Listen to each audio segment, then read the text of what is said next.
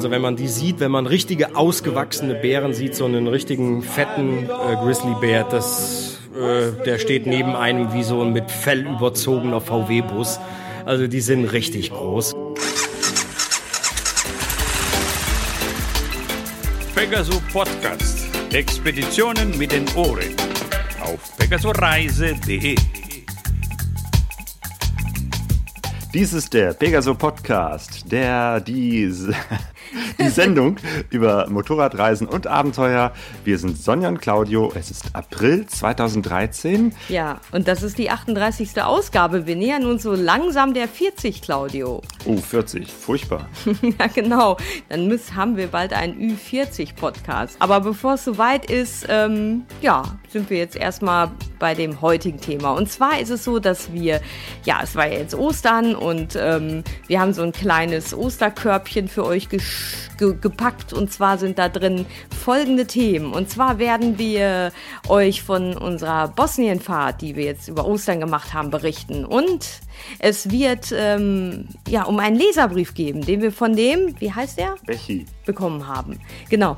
Und dann, last but not least, Erik Peters äh, hat seine DVD Abenteuer Nordamerika Teil 2 fertig gemacht. Ähm, und damit fangen wir auch an. Ein Interview mit dem Erik, das ich schon geführt habe, äh, ja, Ende Februar. Da war er noch nicht ganz fertig, aber kurz davor.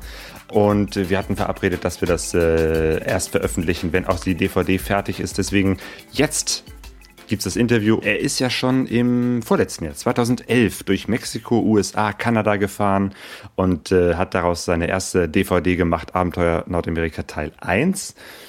Ja, und jetzt folgt sozusagen der zweite Teil, durch Kanada, Alaska und die USA äh, mit seinem Motorrad.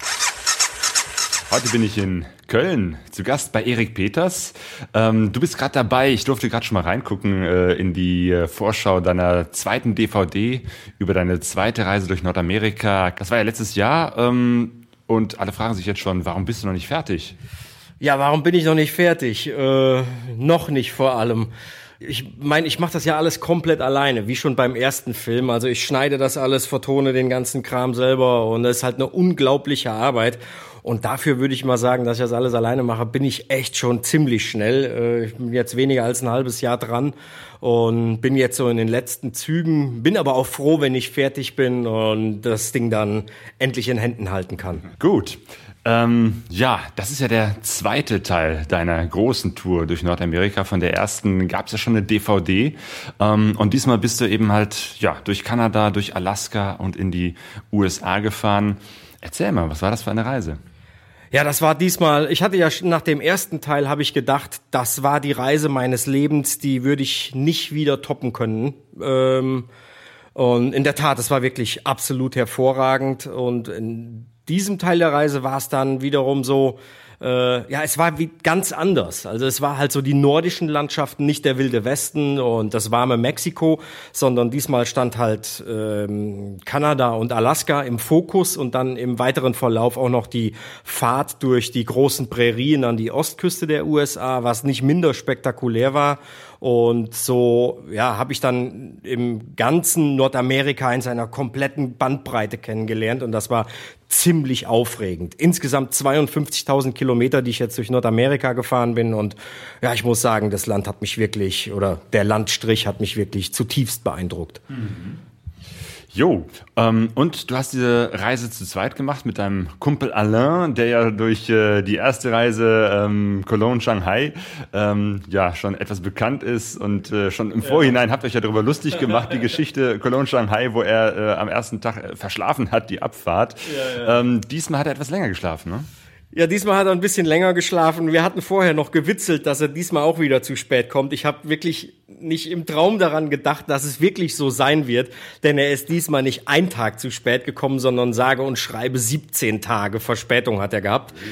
Das lag daran, dass er kurz vor der Reise ist er nach Argentinien umgezogen. Also seine Freundin hat dann einen Job in Buenos Aires als Lehrerin angenommen und er ist dann kurzerhand darunter gegangen und äh, ja, er hat das Ganze ähm, äh, Zollprozedere ein bisschen unterschätzt und so hat's halt ewig lange gedauert, bis er da unten sein Motorrad aus dem Container hatte und äh, ja, also ein Thema für sich. Er rief mich auf jeden Fall zwei Tage bevor ich ihn in Vancouver vom Flughafen abholen wollte, rief er mich an und sagte, du Erik, tut mir leid, ich komme zwei Wochen später. Und da war natürlich die Stimmung war echt auf dem absoluten Nullpunkt. ah, das heißt, so fing die Reise an, dass du erstmal zwei Wochen alleine warst. Was hast du da gemacht? Ähm, ja, ich habe einfach mal zwei Wochen lang nicht viel gemacht. Nach ein paar Tagen habe ich dann aber in der Stadt Vancouver habe ich gemerkt, dass es A, viel zu teuer ist, alleine in der Stadt abzuhängen, weil die Hotelkosten, die sind dann halt auf eins und gehen nicht durch zwei. Ähm, ja, und ich habe aber dann nach einer Weile habe ich gemerkt, so gut Vancouver mir gefallen hat, dass mir die Stadt auf den Kopf gefallen ist. Irgendwie, ich wollte raus, ich wollte Motorrad fahren. Ja, und so habe ich dann äh, ein paar Tage so im südlichen Col British Columbia äh, Gegenden erkundet, die ich eigentlich gar nicht auf dem Plan hatte. Und so sind dann halt schon ein paar tausend Kilometer, bevor es eigentlich mit meinem Kumpel losging, äh, auf den Tacho gekommen. Genau. Und irgendwann 17 Tage später kam Alain dann und dann, dann, dann seid ihr auch mal zu zweit äh, richtig ja, losgefahren. War, war klasse. Er kam dann äh, auf Vancouver Island, haben wir uns getroffen und äh, ja, haben dann da ein paar Tage zusammen abgehangen, haben sehr, sehr viel gequatscht, lange Strandspaziergänge gemacht und dann irgendwann hatten wir natürlich das Verlangen, gemeinsam loszufahren. Und es war auch dann gut. Also wir hatten uns, äh, wir hatten das Thema dann beerdigt, dass er so, so, so viel zu spät kam. Ja, und dann konnten wir dann gemeinsam losfahren. War großartig, zu zweit zu fahren. Mhm. Ihr wart mit zwei Motorrädern unterwegs. Du mit deiner Yamaha Tenere, die du vorher von der ähm, ersten, von dem ersten Teil der Reise einfach in Vancouver hast stehen lassen. Genau. Und Alain hat sich dann noch eine Kawasaki irgendwie organisiert. Ne? Der, der hat sich eine, äh, eine KLR 650 in Vancouver selbst gekauft, irgendwie für, ähm, ich glaube, 6.500 kanadische Dollar. Hat die dann da irgendwie, äh, ja, semi-legal zugelassen. Wir haben dann hinterher mal in seinen Papieren geguckt, äh, wo denn die Kiste überhaupt gemeldet ist. Er hat das auf irgendeiner so Adresse von irgendeinem Typen, den er da kennengelernt hatte. Und das war so ein verlassenes Haus an irgendeinem See, also sehr skur skurril.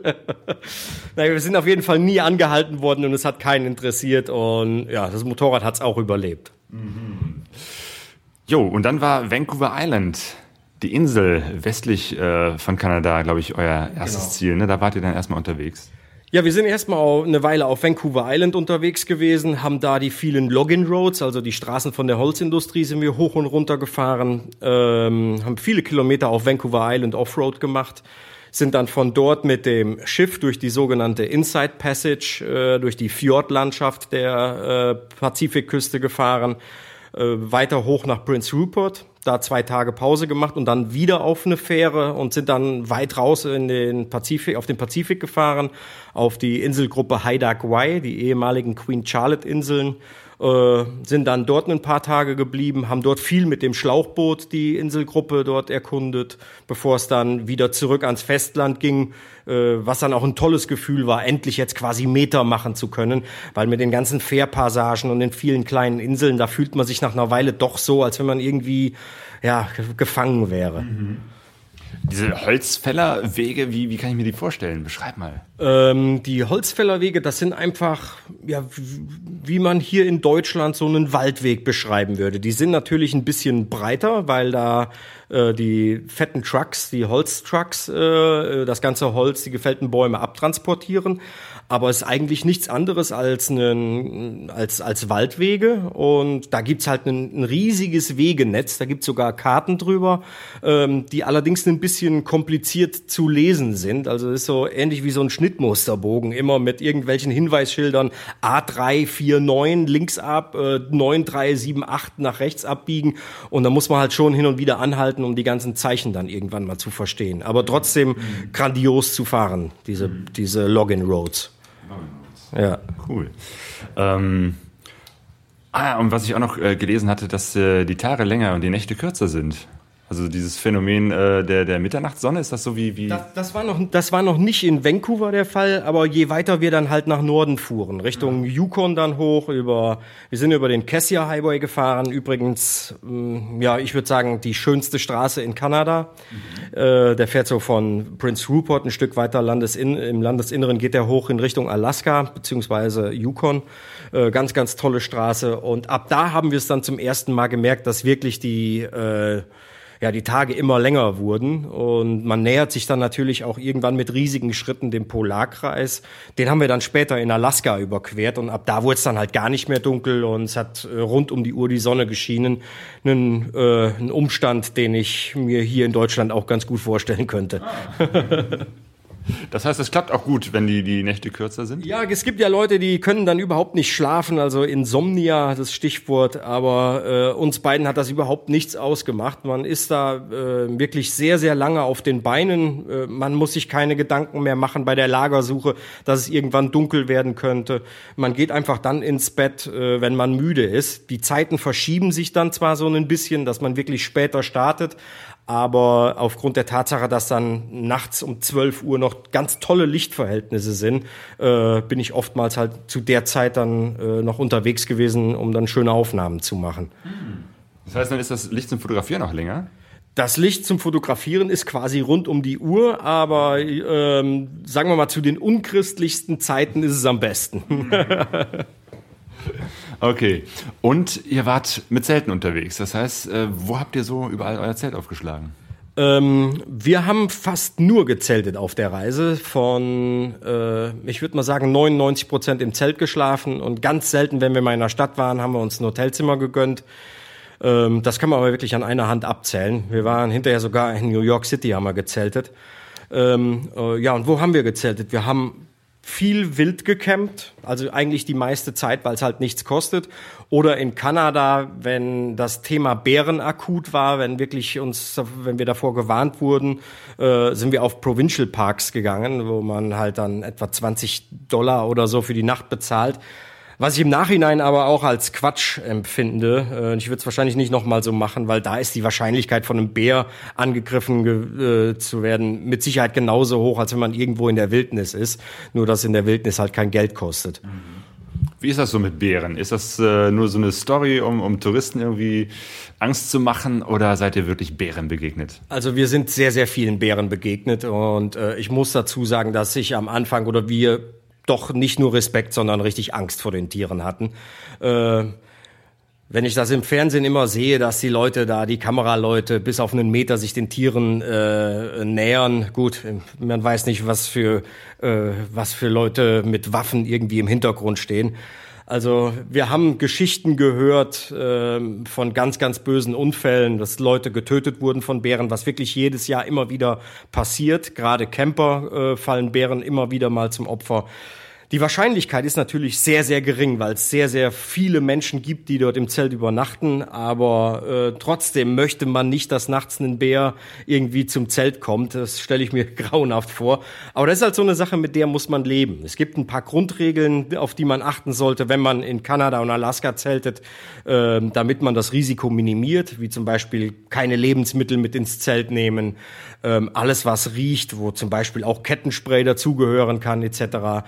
Das alles weit weg vom Zelt äh, lagern. Wir haben es dann so gemacht, dass wir die, ja sagen wir, riechenden Sachen in den Seitenkoffer vom Motorrad gepackt haben und haben den dann ungefähr ja, 50 Meter vom Zelt entfernt irgendwo ins Gebüsch gestellt.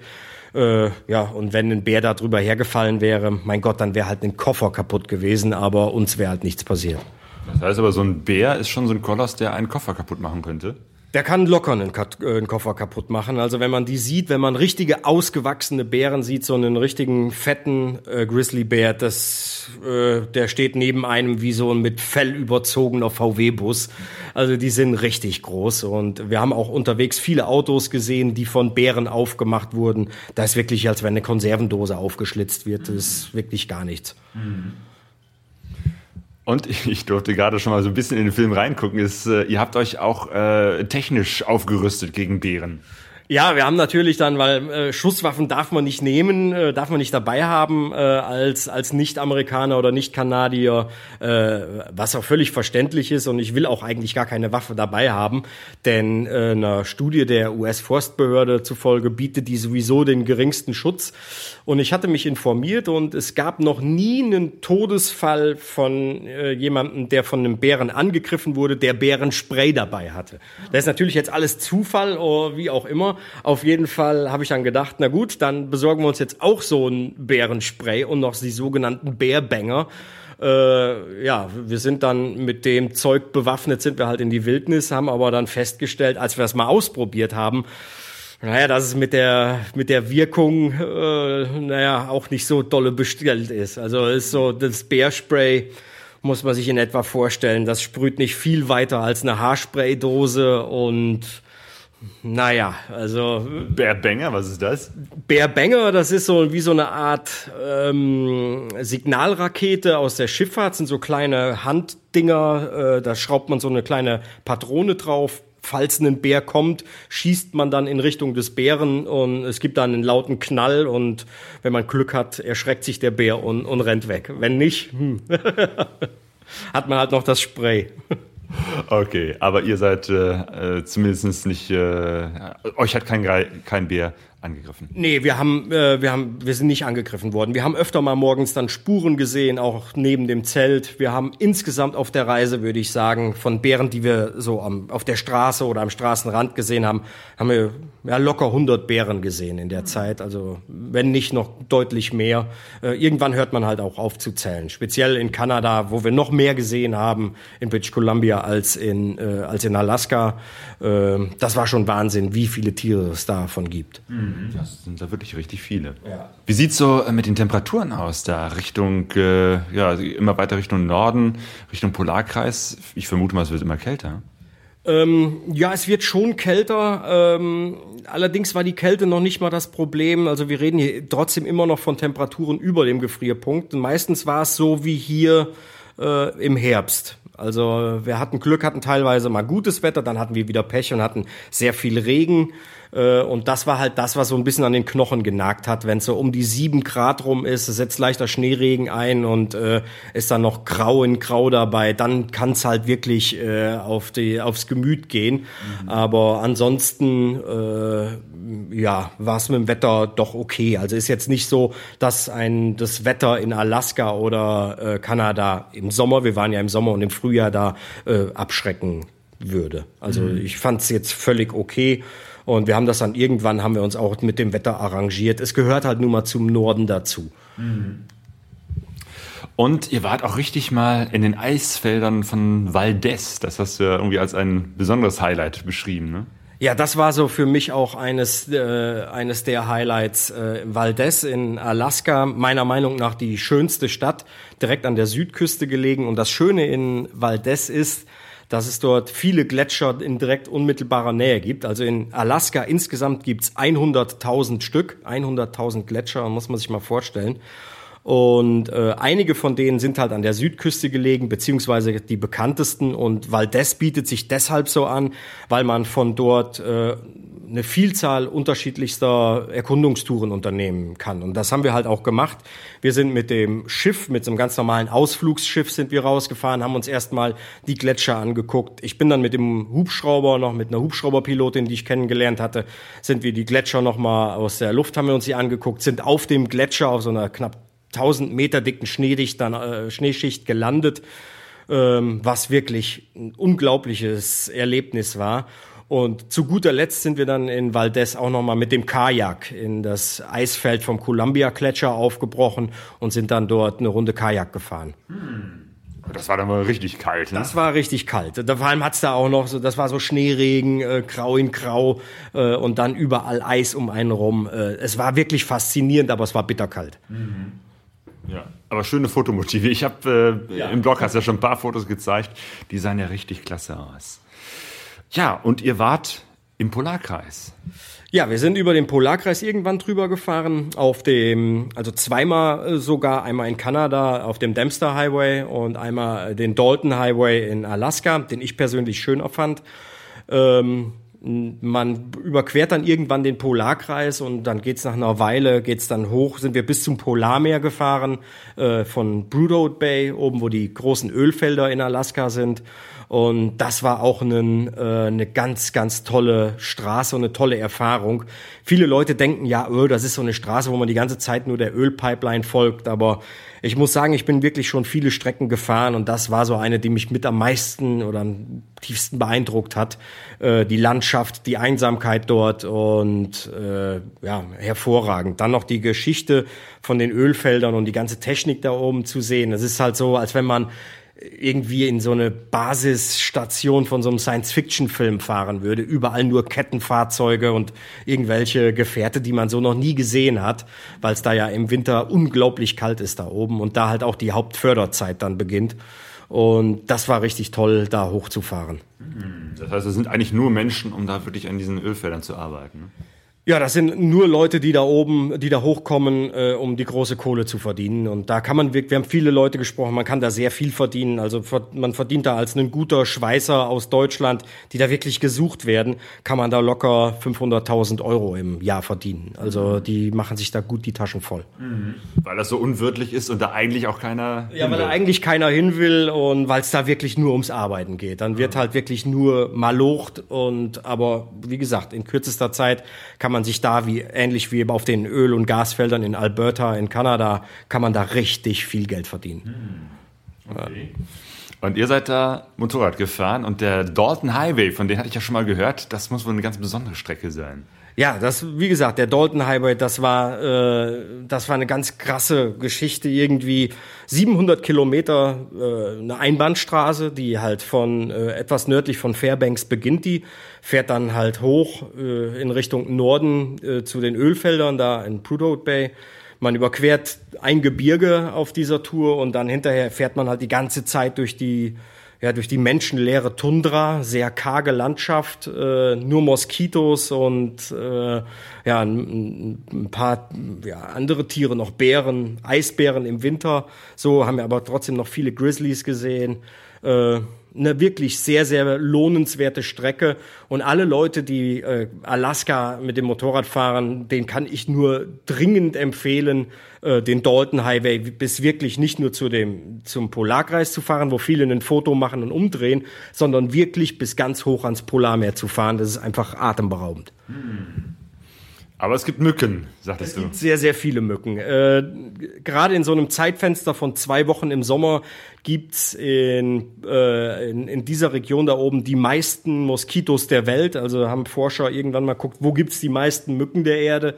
Und ausgerechnet da oben sind dann halt die meisten. Das heißt, äh, wenn der Wind nicht weht, kann's halt wirklich eklig werden. Die sind überall. Man atmet und hat direkt ein paar Mücken im Mund. Die sind wirklich überall und äh, ist einfach lästig. Und das war, glaube ich, die einzige Stelle, wo du mal ein Elektrikproblem mit dem Motorrad hattest, ne? Äh, genau, das war mal, äh, da hatte ich aber auch kein Problem mit der Elektrik so gesehen, sondern ich hat, war einfach zu doof. Ich hatte die äh, Zündkerze, die ich mal gewechselt hatte, hatte ich nicht äh, fest genug angezogen. Und äh, auf dem Rückweg hatten wir Dauerregen und so einen schlammigen Boden. Der wird die ganze Zeit mit Kaliumchlorid gewässert, damit die Trucks äh, nicht im, im Staub fahren. Und deswegen ist da so ein, wie so ein Gips, so ein brauner Gips, der auf der Straße überall ist. Und der setzt sich überall am Motorrad fest. Ja, und der hat sich dann, weil die Zündkerze nicht richtig festgeschraubt war, hat sich der Schlamm halt seinen Weg in den Zylinder gesucht und so ist die Zündkerze halt immer dann nass geworden. Und ja, das Problem habe ich aber schnell gefunden und nach wie vor, wie gesagt, insgesamt 52.000 Kilometer gefahren. Das Motorrad hat nicht ein einziges Mal gemuckt, sei denn äh, ich war selber schuld. Okay. Das heißt auch so, äh, dein Fazit für die Yamaha Tenere ähm, bisher warst du ja immer so mit so ganz alten Karren unterwegs, äh, diesmal erstmals mit einem ganz frischen, ähm, ist positiv. Ja, ist ein ganz, ganz hervorragendes Motorrad. Also äh, ich fand halt vor allem den Verbrauch sensationell von 3,9 Litern voll beladen bei Reisegeschwindigkeit. bei den Preisen da in, in Amerika für Sprit, dann fällt das wirklich gar nicht mehr ins Gewicht, die Reisekosten. Ähm, aber neben dem günstigen Verbrauch habe ich halt, wie gesagt, kein einziges Problem gehabt. Mir ist einmal die Blinkerbirne kaputt gegangen. Ansonsten habe ich halt ja regelmäßig das Öl gewechselt, die Kette einmal gewechselt. Das war's dann auch. Und das Motorrad hat mich bis zum Schluss äh, nicht im Stich gelassen. Gut. Zurück nach Kanada. Oder ist das ähm, diese äh, Dawson City Goldsucher? Das, das ist noch in Kanada, Kanada ne? wo so ganz klassisch äh, früher ganz viel so, so ein Goldrausch-Zeiten gab, der jetzt aber wieder losgetreten wurde. Ne? Ja, genau. Also wir waren, wir sind durch, durch Tok gekommen. Tok ist so der letzte Ort in Alaska, kurz bevor man nach Kanada fährt. Also wenn man auf dem Landweg nach Alaska fährt, kommt man unweigerlich durch den Ort durch. Und da gibt's einen Laden, ist eigentlich so ein Schmuckgeschäft, der heißt Jack Wade Gold Company. Da sollte jeder mal anhalten, denn da kann man, ich glaube, das ist der drittgrößte Gold Nugget in Händen halten, der jemals gefunden wurde. Ein Mordsding, also größer als eine Faust. Und ähm, der wurde halt da in der Region gefunden und die netten Damen, die den Laden da betreiben, die haben mir auf der Karte genauestens erklärt, wo der gefunden wurde. Natürlich habe ich mir dann auch mein, mein Gold Goldgräber-Equipment gekauft und wir haben dann versucht, selber äh, ja, ein bisschen Geld zu verdienen und Gold zu suchen. Na, Wie ohne, funktioniert das? Ja, äh, wissen wir, glaube ich, selber nicht so genau, sonst hätten wir vielleicht was gefunden. Also wir hatten jetzt kein großes äh, Glück. Wir haben aber viele Goldsucher äh, getroffen, unter anderem ein paar Russen, die da äh, sehr erfolgreich ge geschürft haben. Denn mittlerweile lohnt sich das wieder aufgrund des steigenden Goldpreises in den letzten Jahren, der dazukommenden hohen Arbeitslosenquote, zieht es halt immer mehr Leute wieder auf die Claims. Und so ist in den letzten fünf Jahren, glaube ich, die äh, Zahl der Goldsucher im Yukon und im Alaska, die, die hat sich verzehnfacht. Und so trifft man da immer wieder Leute, die manchmal im ganz kleinen Stil mit einer Goldpfanne oder aber halt mit richtig schwerem Gerät, wie man es halt auch aus dem Fernsehen kennt, mit Baggern und was weiß ich was alles. Und die sagen so, äh, ja, wenn man einen guten Platz hat und eine Million US-Dollar investiert, kann man Gold für zwei Millionen etwa aus dem Boden holen. Das ist so die goldene Regel, die goldene Regel, nach denen da gearbeitet wird. Das heißt, da seid ihr auch Leuten begegnet, die da so richtig äh, am Goldschürfen waren und auch was gefunden haben? Ja, ja, wir sind einigen begegnet, die da richtig gut von gelebt haben, die richtig Goldgräber waren. Das waren alles sehr spezielle Typen äh, Raubeine würde ich sie mal nennen. Äh, aber davon gibt's da einige. Mhm. Und abends auch in den, in den Kneipen, je nachdem in Chicken oder so in Alaska oder in Dawson City, da trifft man immer wieder Leute. Sei es, weil sie da sind, um irgendwie noch Equipment zu kaufen oder weil sie sich einfach mal einen brennen wollen, äh, trifft man immer wieder Goldsucher.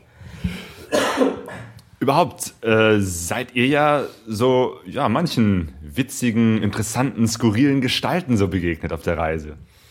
Ja, das war schon bei, bei, der, bei der ersten Tour so. Also irgendwie, äh, weiß ich auch nicht, habe ich ein Händchen dafür, durch Zufall irgendwelche Freaks zu treffen.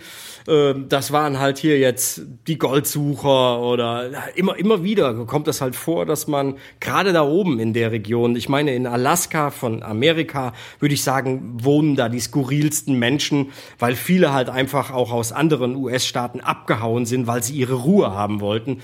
Und es ist halt nun mal das dünnst besiedelte Land und wenn man wirklich die Schnauze voll hat, keine anderen Menschen mehr sehen will, wo soll man da besser hingehen können als nach Alaska? Also da, ist, da hat man wirklich seine Ruhe. Ja.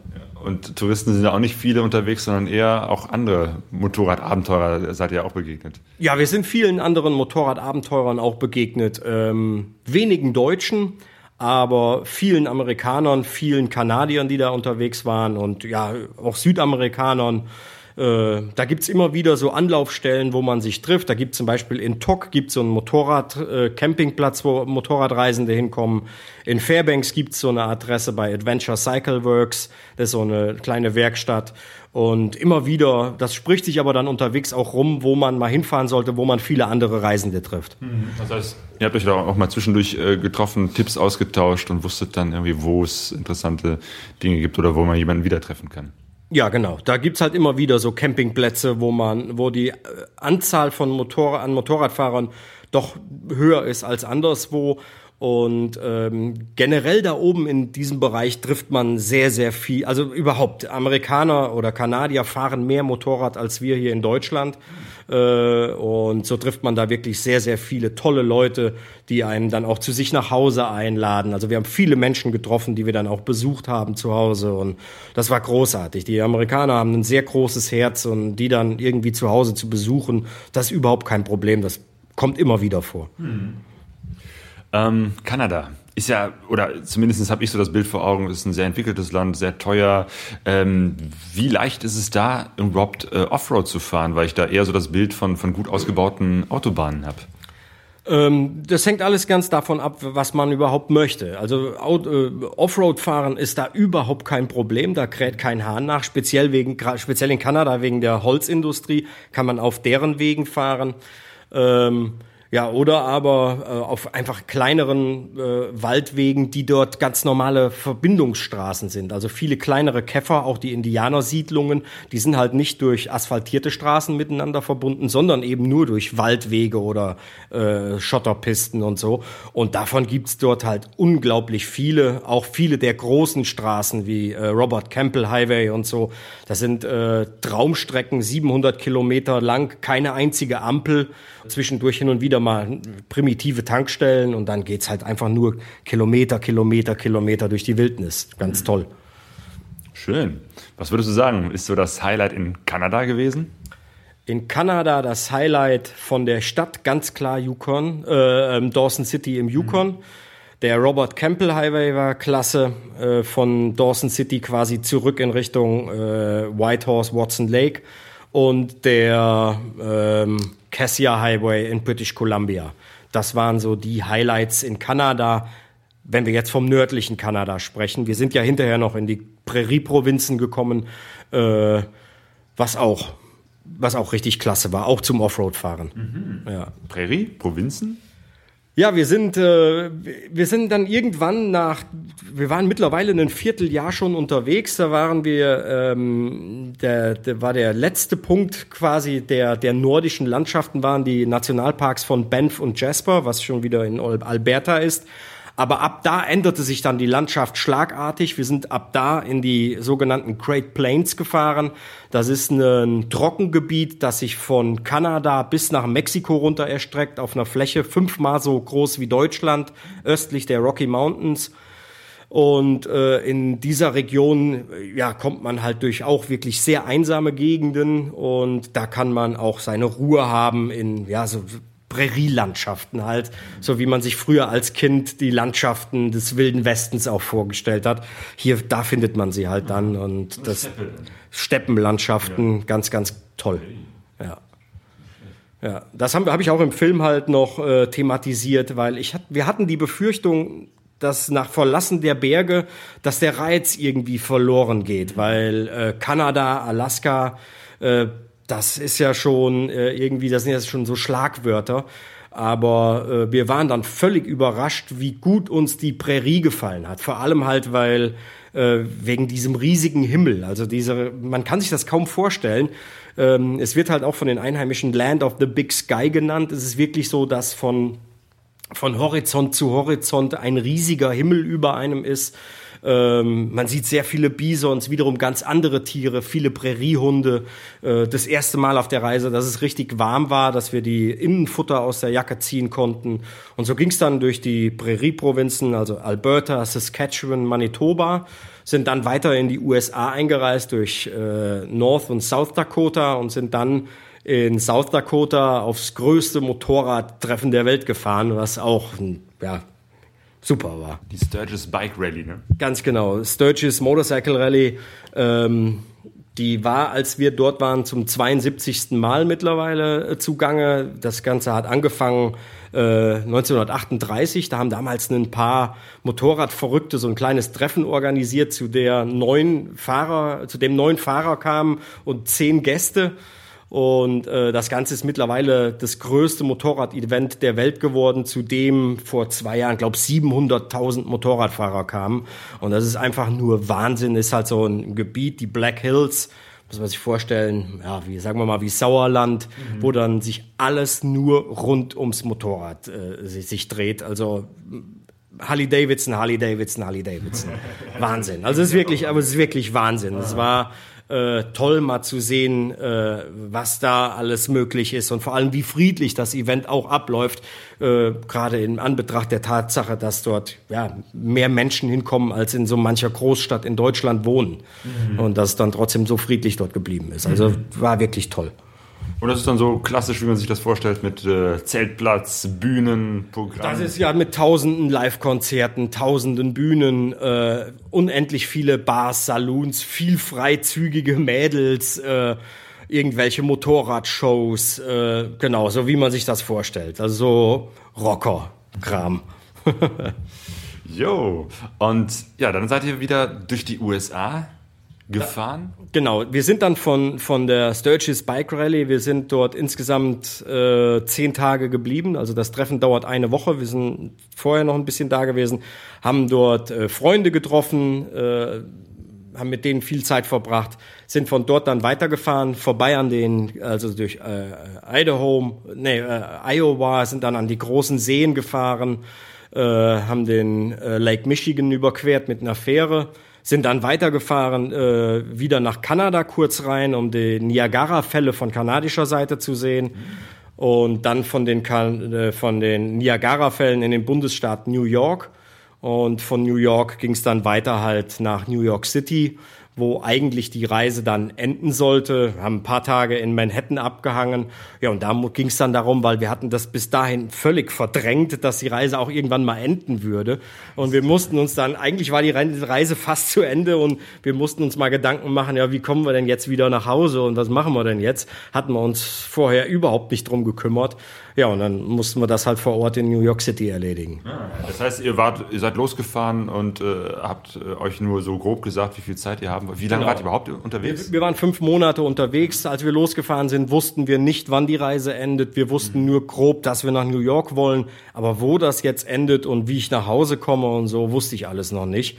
Ich hatte zwar einen Rückflugticket, das habe ich aber zwischenzeitlich irgendwann verfallen lassen, weil mir klar war, dass ich die Reise jetzt nach auch der nach der ganzen Mexiko-Geschichte und so äh, nach so einer epischen Reise, dass ich nicht einfach mein Motorrad in einen Flieger stellen will oder mich in einen Flieger setzen kann, um dann einen Tag später in Deutschland wieder zu sein. Also mir war früh klar, dass ich irgendwie mit dem Schiff nach Hause fahren wollte. Mhm. Und das hast du auch organisiert bekommen? Das habe ich organisiert bekommen. Also ich habe viel telefoniert. Ein Freund von mir hat mich noch unterstützt äh, aus Deutschland. Und so ist es mir dann tatsächlich gelungen, einen Kapitän äh, zu finden von einem großen Containerschiff, der bereit war, mich und mein Motorrad mitzunehmen. Das heißt, ich musste mein Motorrad noch nicht mal als Frachtgut aufgeben, sondern als sogenanntes Personal Effects, das heißt also als Privatbesitz.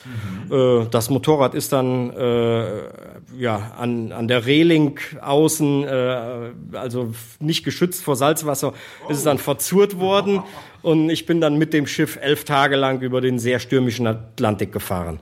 Hui, äh, aber Salzwasser, das kann ja auch äh, extrem schlimm für ein Motorrad sein. Wie hast du dich dagegen geschützt? Also das, das Motorrad?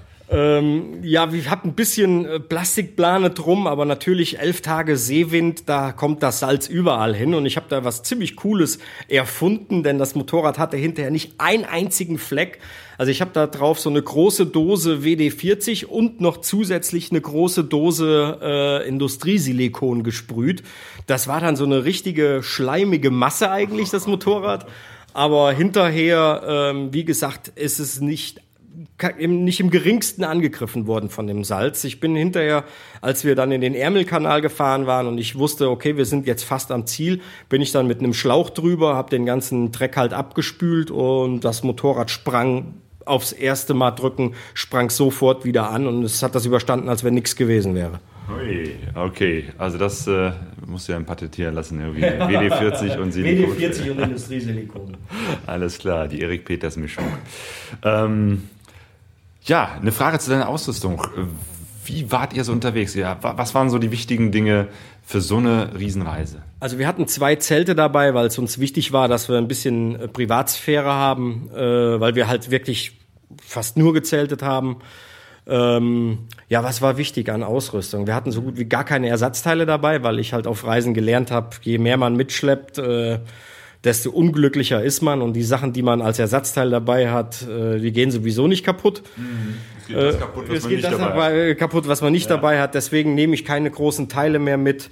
Und ja, was war das Wichtigste? Eigentlich äh, ja, meine Kameraausrüstung. Ich habe mittlerweile so viel Kamerakram dabei, dass gar nicht mehr viel Platz für Privatzeug bleibt. Was immer noch unentbehrlich ist, ist mein Leatherman, also mein Messer und vernünftiges Zelt. Äh, Alaska Tatonka 2 habe ich da, bin ich sehr mit zufrieden. Und ansonsten äh, Ist ein äh, Tunnelzelt, ne? Ist ein Tunnelzelt, Ich bin nämlich ja. kürzlich erst umgestiegen von, von äh, ähm, Kuppelzelt auf Tunnel. Da ist empfehlenswert. Ich finde das klasse. Also das ist sehr, sehr schnell aufgebaut, ist sehr geräumig. Ich kriege meinen ganzen Gepäckkram notfalls vorne äh, äh, ins Vorzelt reingeräumt. Ja, und eigentlich ist es schon zu groß für eine Person, aber dafür, dass es ein kleines, relativ kleines Packmaß hat für so ein Riesending, bin ich mit dem Ding mehr als zufrieden. Ich habe das früher schon mal zehn Jahre gehabt, bin auch vor vielen Jahren schon mal damit in Alaska gewesen. Ich glaube, ich bin mit dem Ding in insgesamt 30 Ländern schon unterwegs gewesen früher und äh, in Südamerika und das Ding ist nie kaputt gegangen und jetzt irgendwann habe ich mir das neuere Modell mal gekauft und das war ein Bombenkauf. Kamera. Du hast viel gefilmt. Was hattest du für eine Kamera oder Kameras dabei? Ähm, ich habe fast ausschließlich mit der ähm, Canon 5D Mark II eine Spiegelreflexkamera gefilmt, mit der ich auch meine Fotos mache. Und ich hatte zusätzlich hatte ich noch einen Camcorder von Sony dabei, den ich allerdings so gut wie nie eingesetzt habe. Der wurde mal eingesetzt, um irgendwelche Fahraufnahmen zu machen oder so. Mein Kumpel hatte noch eine GoPro dabei. Ähm, ja, das war's und noch eine 60D äh, Canon hatte ich noch dabei, noch ein zweites Gehäuse. Also ich filme hauptsächlich mit äh, Spiegelreflexkameras. Ja, eure Reise ging zu Ende. Du bist mit dem Schiff wieder zurückgekehrt. Was waren so die Dinge, an denen du dich am wenigsten gerne erinnerst und woran äh, hast du dich am liebsten erinnert? Ähm, ich erinnere mich an alles gerne. Die Reise war einfach nur grandios. Ähm, ich erinnere mich neben den unglaublichen Landschaften, sei es jetzt oben die Weite in Alaska, ähm, seien es die Felsenlandschaften im Westen der USA, die Prärien auch in Kanada. Ähm, ich erinnere mich am liebsten an die Menschen, ob jetzt zwischen Mexiko und oben Alaska habe ich nur ganz tolle Menschen kennengelernt. Das ist so das, was mich am meisten beeindruckt hat. Ähm, Gerade auch in den USA, wo viele Leute ja sagen, oh, die Amerikaner seien so oberflächlich, was überhaupt nicht der Fall ist. Also ich habe ganz großartige Menschen kennengelernt, Freunde fürs Leben. Ähm, und ansonsten waren es halt die, die, die Landschaften. Also Landschaften, die, ja, die auf dem amerikanischen äh, Kontinent einfach einmalig sind. Und ja, Amerika ist einfach mein Steckenpferd, ob es jetzt Nord oder Süd ist. Okay. Du hast erzählt, dass du äh, auf der Rückreise, äh, als du ja, Richtung New York gefahren bist, Country Roads gesungen hast. Ja, ja, genau. Ja, würdest du einmal mit mir Country Roads singen? Anne mit der Gitarre? Das ist schlimm, das ist ganz schlimm. Kannst, kannst du das spielen? Ja, klar. Nee, den Text kann ich nicht. Zumindest den Refrain. Country roads, take me home to the place I belong. West Virginia, Mountain Mama, take me home. Country roads, yeah. ja, hör mal, stecken ja noch Talente in dir. Ja, super. Pegaso Reisen. Sehr, sehr schön, wie ihr gesungen habt, ganz ehrlich. Aber den Text müsst ihr nächstes Mal noch ein bisschen besser auswendig lernen, finde ich. Es war ja ganz spontan. Ich hatte meine Gitarre dabei und dachte, ähm, weil er in seinem Blog geschrieben hatte, dass er auf seiner äh, Fahrt äh, auf den letzten Metern Richtung New York unter seinem Helm Country Roads gesungen hat, dann können wir das nochmal so nachstellen, ohne Helm. Dafür mit Gitarre. Ja. Das ist eine sehr spannende Reise, die er gemacht hat. Und ich freue mich schon auf die DVD. Jo. Ähm, auf unserem Blog pegasoreise.de findet ihr einen Link zu seiner Homepage motorradreisender.de ähm, und wir posten noch so einen, so, einen, so einen kleinen Trailer, den er gemacht hat und äh, auf seiner Seite könnt ihr eben halt diese DVD bei ihm direkt bestellen. Ja.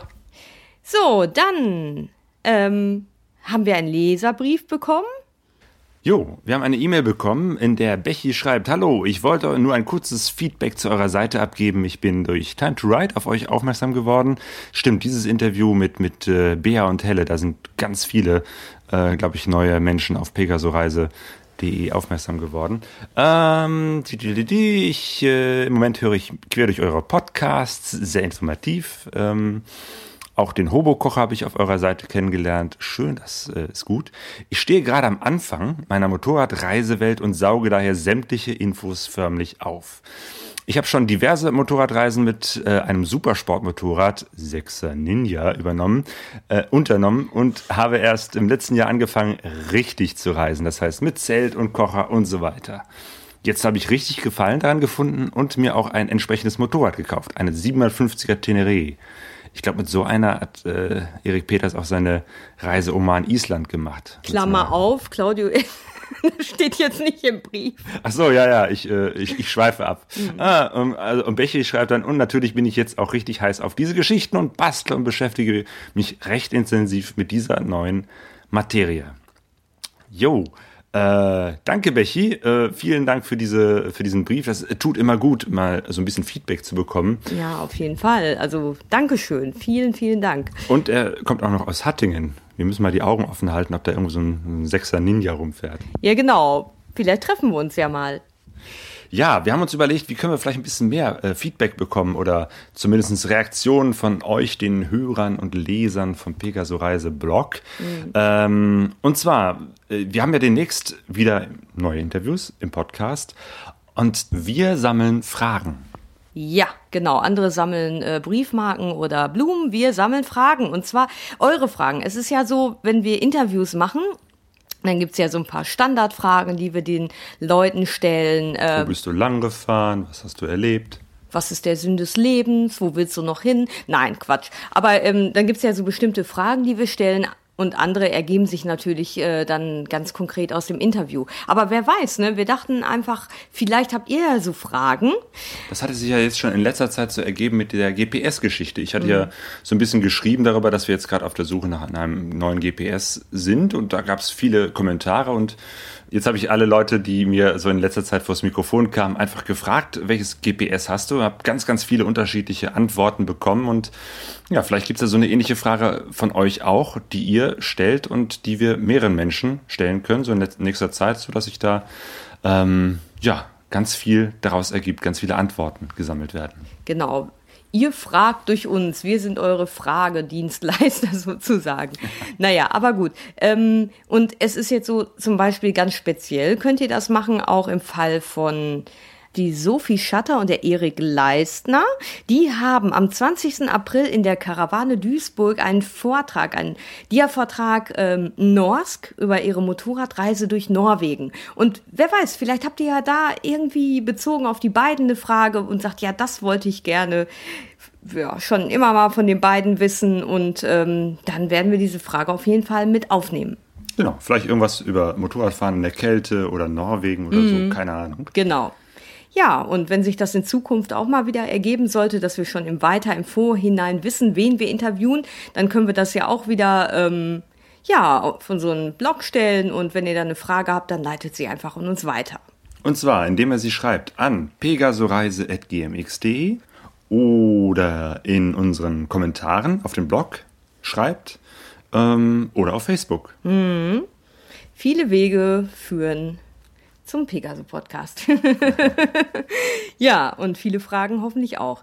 Jo, und dann, äh, genau, jetzt sind wir schon am letzten Punkt, ne? Genau. Bosnien, genau. Da haben wir eine Frage an euch. Vielleicht habt ihr einen Tipp für uns oder Tipps äh, zu Bosnien. Wir fahren diesen Sommer mit dem Motorrad durch Bosnien. Genau, und jetzt ähm, über Ostern haben wir schon praktisch schon eine Erkundungsreise gemacht, ähm, ja, mit Bus und ähm, Flugzeug, also Bus mit dem Bus hin und mit dem Flugzeug zurück. Aber im Sommer geht's dann so richtig mit dem Motorrad los und ähm, Ja, beim Bus, äh, Ja. 24 Stunden waren wir unterwegs mit so einem äh, Langstreckenbus. Das ist, äh, da musste ich doch an, an, an das erste Buch von Erik Peters denken. Ganz am Anfang von, wie hieß Cologne Shanghai. Da hat er nämlich beschrieben, wie er selber auch in so einem Überlandbus ist, äh, sitzt und rausguckt und die Motorradfahrer äh, draußen vorbeiziehen sieht und sagt, Mensch, äh, lieber Motorradfahren als Busfahren. Jetzt kann ich ihn verstehen. Ja, wenn es nicht so kalt gewesen wäre. Also es war ja ähm, immer noch so 0 bis 4 Grad. Ich meine, ähm, das ist, glaube ich, der einzige Grund gewesen. Aber ähm, ansonsten kann ich das echt absolut nachvollziehen, weil dieses, ähm, ja, diese Fernstreckenbusse, die wirklich an jeder großen Stadt halten, Leute aussteigen, Leute einsteigen, dann funktioniert die Klimaanlage nicht, es ist mal zu heiß, mal zu kalt. Also ähm, vielleicht doch dann einfach so lieber so ein Motorradfahrt, auch wenn sie vielleicht kalt ist, aber dann weiß man wenigstens oder hat man wenigstens selbst unter Kontrolle, wenn man Pausen macht und sich aufwärmt. Ja. Ja, wobei ne, so eine, so eine, so eine äh, Busfahrt hat, ist auch ein Abenteuer. Es war auf jeden Fall abenteuerlich und ähm, mit unserem bosnischen Busfahrern war das auch. Ja, also die haben so einen ganz anderen Servicegedanken gehabt. Nicht so der Kunde ist König, sondern Störend. als diese Klimaanlage immer wieder, ähm, also als es nicht äh, möglich war, angenehm frische Luft zu bekommen und sich immer mehr Leute beschwert haben, ähm, hat dann irgendwie einer dieser Fahrer dann wohl gesagt äh, zu einer anderen Mitfahrenden, er mag das nicht, wenn die Reisenden so viele Fragen stellen. Er mag keine Kunden, die sich so beschweren. Ich so, oh, was heißt das jetzt? Haben Weiß wir, Bescheid. haben wir gleich an der nächsten halt äh, ein paar Gäste weniger oder was auch immer. Naja, es war äh, schon sehr abenteuerlich und ja, ähm, sollen wir ein bisschen was darüber erzählen eigentlich oder führt das jetzt zu weit? Äh, ach, naja, wir können ja sagen, dass Ja. wir ähm, im Prinzip ähm, Leute da kennengelernt haben. Wir werden äh, ein Musikprojekt im Sommer in Bosnien machen mit Deutschen und äh, Bosnischen Jugendlichen im Alter zwischen 16 und 26 Jahren, glaube ich, ne? War ja, so genau. Und wir suchen noch äh, Jugendliche aus Deutschland, speziell aus Essen, die Musik machen. Also wenn ihr jemanden kennt oder selber noch unter 26 seid und Musik spielt, Mhm. äh, genau, das mache ich jetzt einfach. Ich, ich setze nochmal einen Link zum Projekt Una Mhm. Rock. Ähm, da wird näher erklärt, was dieses Projekt ist. Mhm. Das äh, findet im Sommer statt. Startet in Essen, die Musiker spielen zusammen, jammen, machen ein äh, Bandcoaching und werden dann eine kleine Tour von Essen ähm, über Süddeutschland bis nach äh, Bosnien und Herzegowina machen. Und dort gibt es ein Abschlusskonzert und statt danach wieder nach Hause zu fahren, bleibe ich direkt dort. Ich werde mit dem Motorrad hinfahren, Sonja kommt nach. Und dann haben wir noch ein paar Wochen äh, Zeit, einfach so durch Bosnien zu fahren. Wir werden sicherlich auch nach Serbien fahren. Und da seid ihr jetzt gefragt. Vielleicht habt ihr gute Tipps. Wo kann man da hinfahren? Wir würden uns äh, für interessante Strecken interessieren, ähm, vielleicht interessante Musik. Wir überlegen nicht nur eben halt dieses Konzert von diesem Projekt uns anzuschauen, sondern vielleicht auch in Serbien äh, das Guccia Festival, so ein ganz abgefahrenes äh, Trompetenfestival, uns anzugucken und anzuhören und gucken einfach mal, was sich so auf der Reise ergibt. Ja, und vielleicht ist ja jemand von euch auch in der Gegend unterwegs und dann könnte man sich irgendwo treffen. Wir sind gespannt. Ja, und jetzt sind wir auch eigentlich schon am Ende des 38. Podcastes. Ja, es bleibt uns noch Tschüss zu sagen und all denen, die auf der Reise sind, Eine gut, gut. so, jetzt aber Nochmal. nochmal, Claudio. eine gute Reise. Wir sind alle auf der Reise, doch keiner weiß, wohin es geht. Alle auf der Reise. Wir sind alle auf der Reise, alle auf der Reise, alle auf der Suche, die Sehnsucht ist unser Motor. Wir kennen uns nicht, pegasoreise.de